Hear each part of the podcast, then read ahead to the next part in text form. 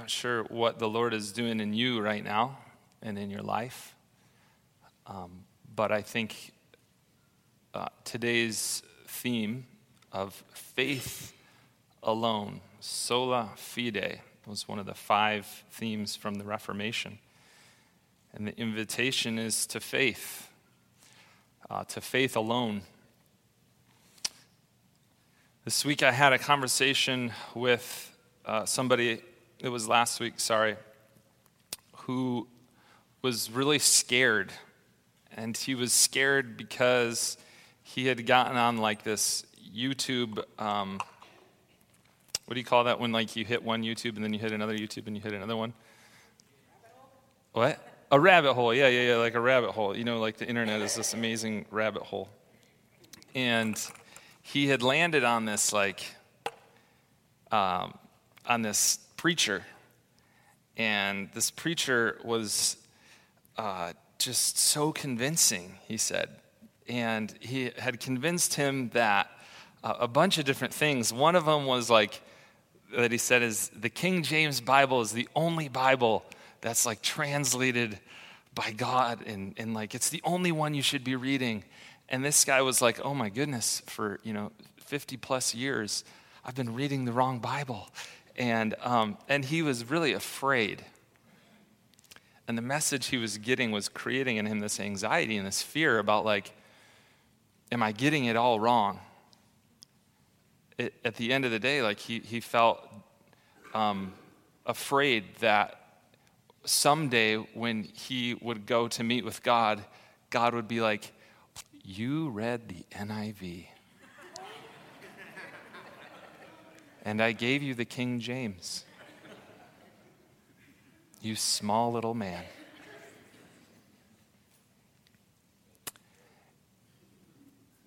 That's just terrible, right?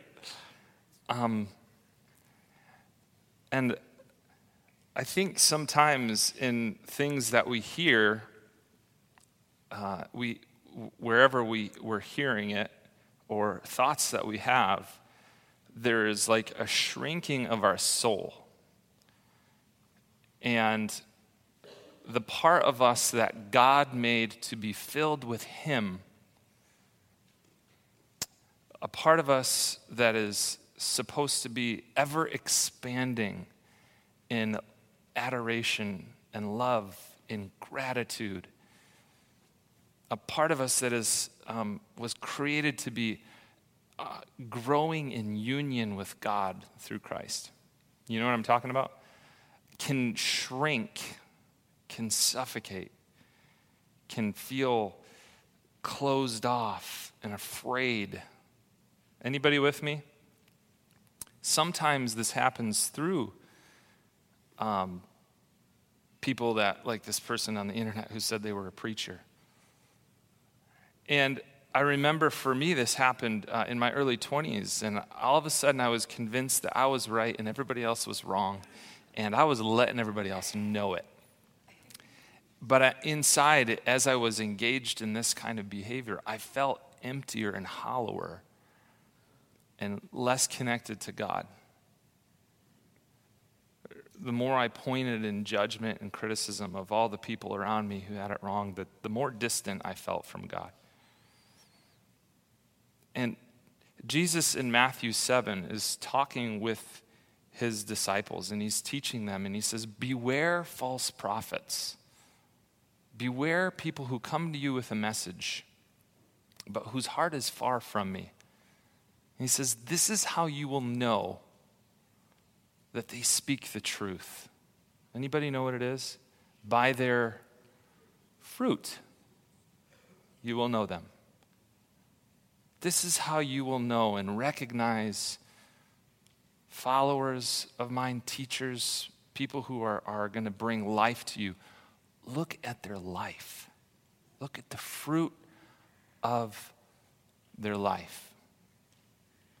And so for me, as all of a sudden God gave me this word of, of watch the fruit of some of these people who are so right, what I saw were people who, who were hollow and empty and lost themselves and hungry for grace and, and love and truth. In a lot of ways, the Reformation and what Martin Luther did were about connecting people to God in as simple and um, real way as possible. Removing barriers that often get set up by others who are insecure or in need of control. Which, if you know anything about the medieval church, it was a place that was deeply insecure. It was a community that was desperately in need of controlling the theology and the social custom of the day. And what Luther came in and tried to do was remove some of the barriers that people were experiencing in relationship to God. And some of those had to do with uh, practices in the church related to confession. And as Scott, uh, Pastor Scott mentioned a few weeks ago, the purchasing of indulgences because of this really developed, uh, overly developed doctrine of hell that the church had created that included a place before heaven or hell called purgatory, in which your relatives and you yourself could be trapped until you had paid for your sin. And you either pay for it in purgatory through painful suffering, or you can pay for it here with cash money, which is a phenomenal economic system if you think about it. But it was really, really bad on the psyche on the spiritual lives of, of people who were desperate, people who were really hungry to know God. And Luther rec- recognized that. And he said, No, no, no, no. You don't find connection to God through going and touching an old finger of some like saint in the past. You find connection through God in one way and that is through the finished work of Jesus Christ. And that's true, friends, for every person here today. Luther said, and what the scripture teaches, is that that moment that you and I, in our heart, say, ah, it's no other way. I just, I trust that Christ has paid for my past. I trust that He's with me in the present. And as one of my friends here said recently when she was giving her story, I trust that my eternity is secure. Luther said, that all comes about through Christ, not through any other thing. Are you with me? Faith alone is what he called that. But as we learned last week, faith, even that is not something we can like work harder at. Even the ability to kind of recognize God as the only way to God, even that is a gift. And the thing that we're left with, if we reach that place, is just this pure doxology, a celebration of the work of God in our lives, a celebration for all that He's done a celebration for all he's doing in our midst, and a celebration ultimately for what he will someday do. I don't know what else to say other than um, when you live in that place, there's a level of freedom and a level of joy and a level of peace and a level of goodness and a level of faithfulness and a level of gentleness and a level of self control. You know what all that is called? The fruit of Holy Spirit. And the thing about faith is that it produces fruit. Boom, wow.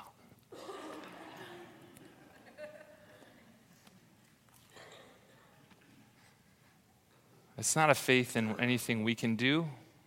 It's not a faith in having the right text, the King James Version. Faith is just this, this hope and this trust in the goodness of God.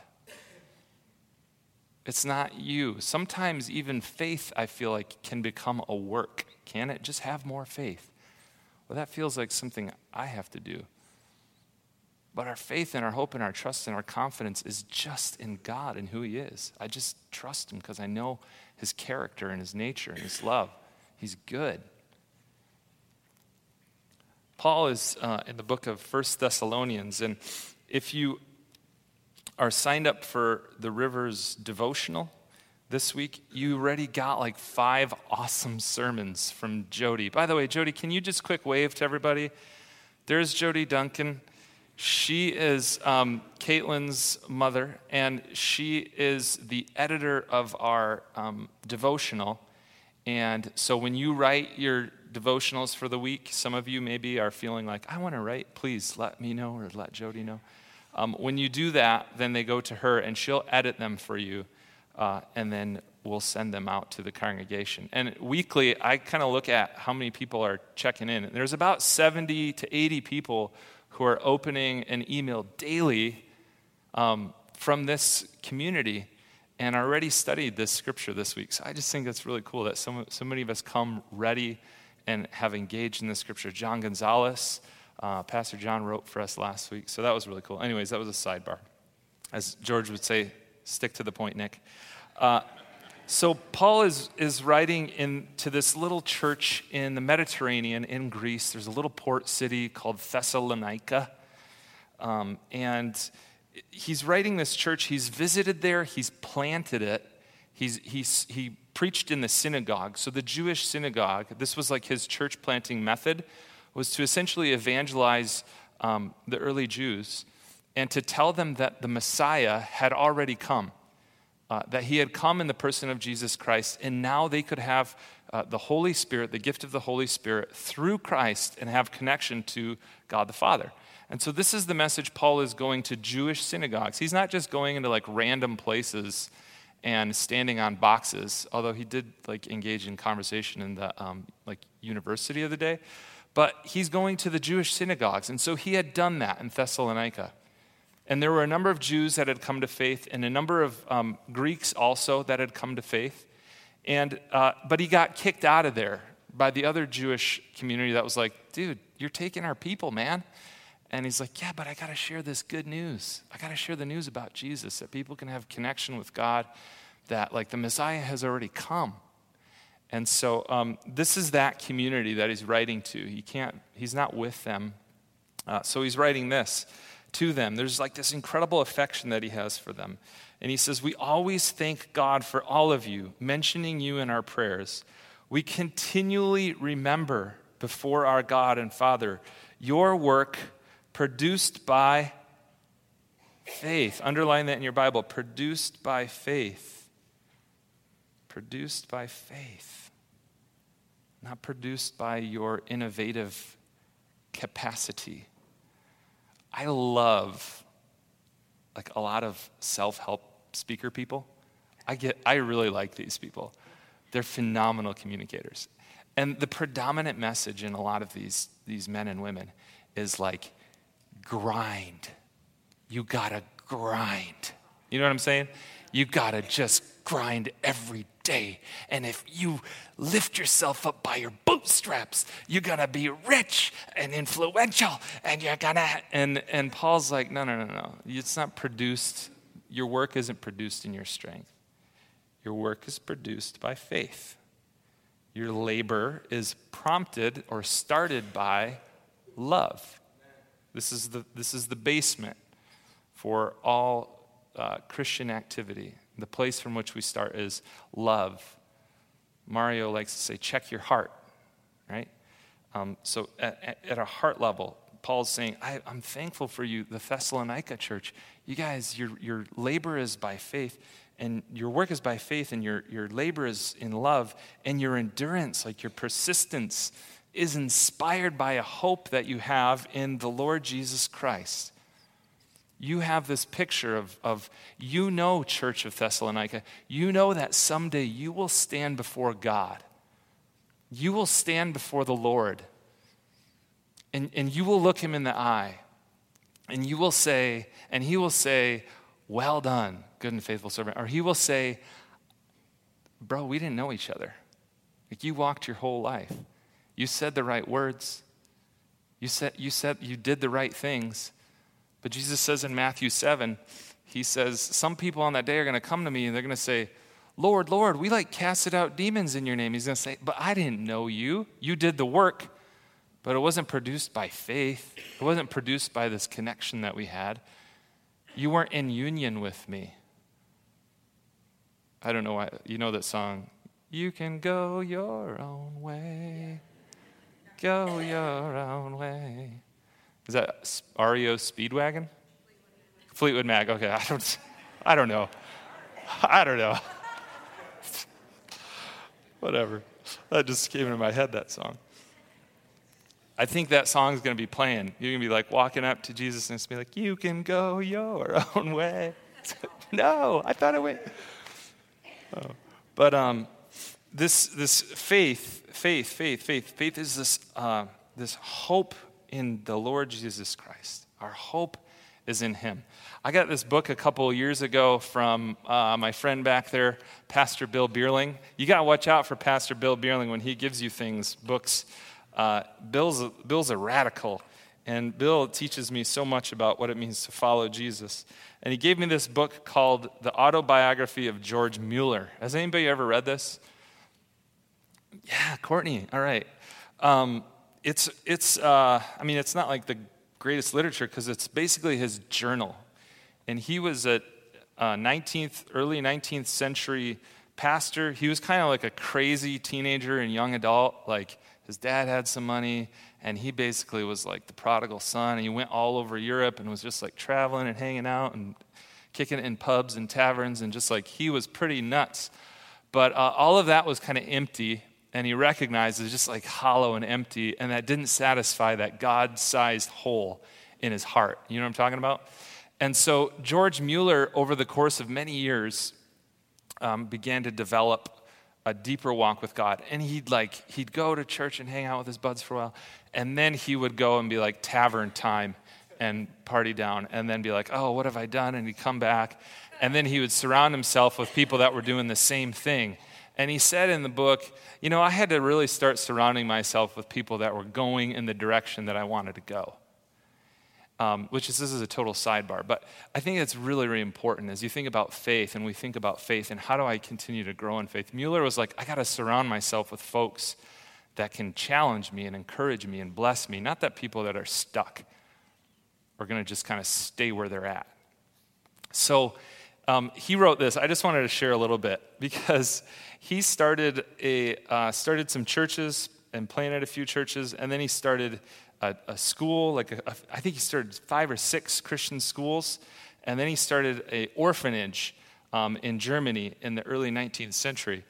And he wrote this, and but the thing about him was he wouldn't um, ask people for uh, like money. So any of you that work in development, you would be like really frustrated working with George Mueller because he would never tell you what you need, what he needed. He, his whole goal was to take this diary and only tell the Lord what he needed. So in prayer, he would write down, "We need 20 shek or 20 pounds." Um, it was England. I don't know how many that is, like conversion rate, but we need 20 pounds for this, or we need 50 pounds for this. So at one point, he's got like this big project. I think they needed something like 2,000 pounds or something. And he says this I have waited 447 days upon God for the amount we needed. How great is the blessing the soul obtains by trusting in God and by waiting patiently. For December, from December 10, 1845 to January 25, 1847, I have received solely in answer to prayer 9,285 pounds. The Lord is willing to give what will, uh, what will be needed once the new orphan house is built. And then he goes on a little bit and he says this. Um, so, when sight ceases, it is the time for faith to work. The greater the difficulties, the easier it is for faith. As long as human possibilities for success remain, faith does not accomplish things as easily as when all natural prospects fail. During the time of poverty, our expenses were considerably greater than usual. Many people who otherwise might have supported us were unable to do so or had their surplus directed into other channels. But the gold and silver are the Lord's. To him we made our prayer, and in him we put our trust. He did not forsake us. We went as easily through that winter as through any other. God used this time as a special opportunity of showing the blessedness of trusting in Him. Are you with me? Uh, you can see why we're reading uh, something like the autobiography of George Mueller um, would be a, uh, an incredibly encouraging and challenging uh, experience. But Mueller said, faith doesn't operate in the realm of the possible. There's no glory for God in that which is humanly possible. Faith begins where man's power ends. And Paul recognizes hey, none of us can save ourselves, none of us can rescue ourselves from our despair. This is a work only possible if God is indeed merciful and good. And the invitation Luther made was to put your faith and your trust and your hope in the goodness and the grace and the mercy and the love and the kindness of God. Not just for your eternity, but for your present situation and for your past mistake. And so, the gospel, uh, when you think about what is the gospel, how would you answer that question? This week I was in a car coming back from a classis meeting with uh, a few folk from here, and we just kind of asked that question What is the good news? What's the gospel? What, what is it that is so good about Jesus? I think in Luther's day, the question was how do we be connected to God? I think that still is a question for us today, but maybe some of us this morning are asking the question how can my life have meaning? Is there any purpose to the suffering that I've experienced? Is there any hope for the future? I can't think about eternity because I can't think about tomorrow. I'm worried about where I am right now. And so, the gospel of God, the good news about God, is that in Christ, He's with us here and now, that your past is forgiven, that your present situation is already reconciled, that your future is secure, that all we need is the presence and love of God. This is the gospel. This is the invitation, is that it's all been paid for already.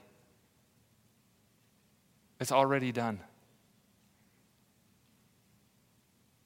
The money is already in the, it's already there. Your future is already secure. So, what are you worried about? Why are you angry? Why are you making somebody else still pay in the resentment and the bitterness? Why are you holding on to control? Why are you lusting for more? In Christ, the invitation is to let go. So Paul says, um, We thank God for you, for the labor prompted by love, your endurance inspired by hope in our Lord Jesus Christ.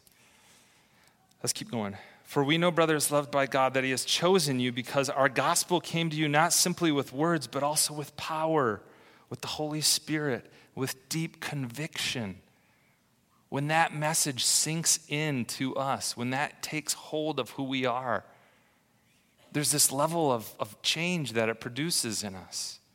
That's the Holy Spirit brings about life change.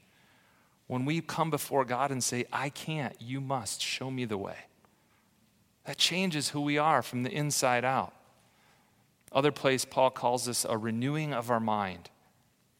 This week we heard a story of a guy named Tim who lived in Long Beach. And he, when he grew up, his family was, um, I think they were Catholic. Occasionally they went to church. Um, but for Tim, uh, the real change came in his late 20s when, again, he was pursuing all these things success in his work. Um, he'd kind of numb by coming home and having a few beers and then a few more. And soon he was in this like web of addiction and workaholism and just trying to like make a name for himself. And Tim said finally one day he looked at his son who was a teenager. He's like, Bro, I think he called his son bro. It's like, I gotta, I gotta, um, he looked at him, he just recognized like he needed to do something else for this young man. And he said, um, Things are going to be different. And he put his faith and his hope and his trust in Jesus. And he stood in front of this classis meeting and just said, I'm here today to tell you, like, Jesus Christ has changed my life. I trusted him with today. And then I trusted him with tomorrow. And then I trusted him with my eternity. And he just changed me. From the inside out, he started changing me. Um, verse 4 says, We know, brothers loved by God, that He has chosen you because the gospel has changed you. This good news about Jesus. You held on to it with a sense of conviction. Uh, Luther, in his first thesis, so the first thing that he nailed of 95, um, by the way, like his goal was to have a dialogue with the church. Luther never wanted to like create Lutheranism or Protestant, Protestantism, however you say that. Um, he wanted to like have a dialogue with his church. And the super cool thing that happened this year on the Reformation Day, did anybody see this? What the Pope did?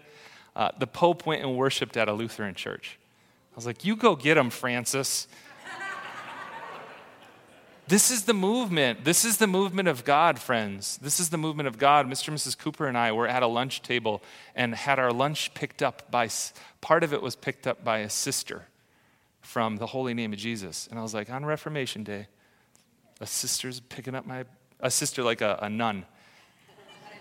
That, right? Not a sister, a, sister like a nun. I was like, this is the work of God, Reformation Day, right? And God is bringing, this is with the movement right now. It's, it's a reconciliation of his, his people, of his congregations. Um, for a long time, modernism like gave us a lot of gifts. Modernism was like the ability that we had to think scientifically about different parts, parts of the human body. 212 bones, wow, that's so cool. Or maybe it's more than that, I don't know.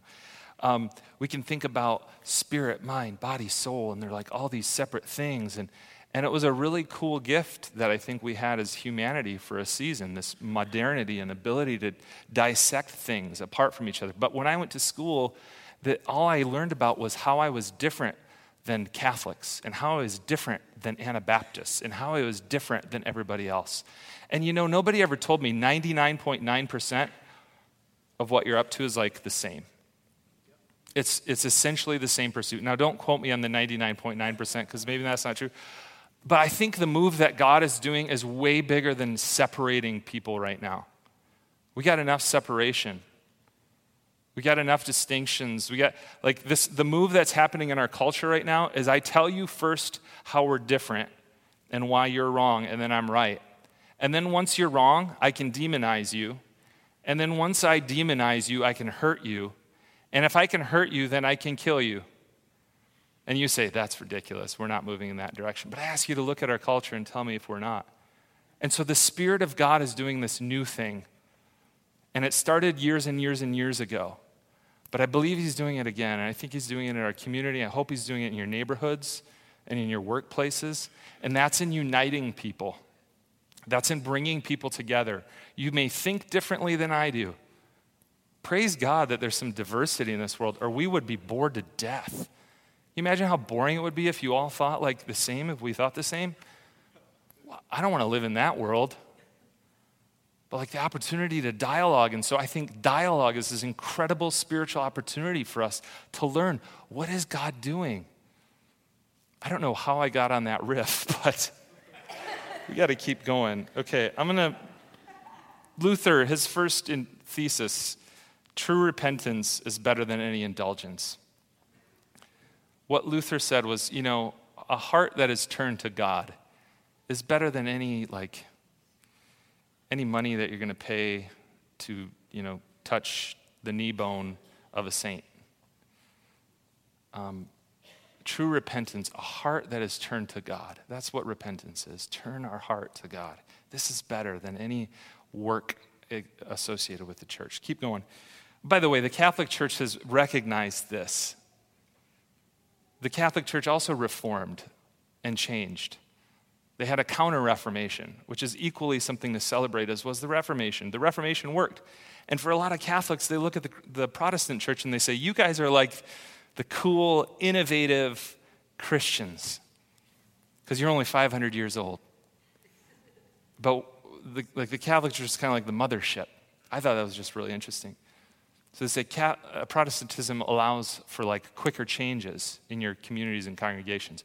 We're like this really old, old ship that's hard to turn, but we need little like tugboats. So I don't know. I think that was really interesting too. I am so off this morning. Stay on track, Nick. All right. Verse 5. You know how we lived among you for your sake. You became imitators of us and of the Lord in spite of severe suffering.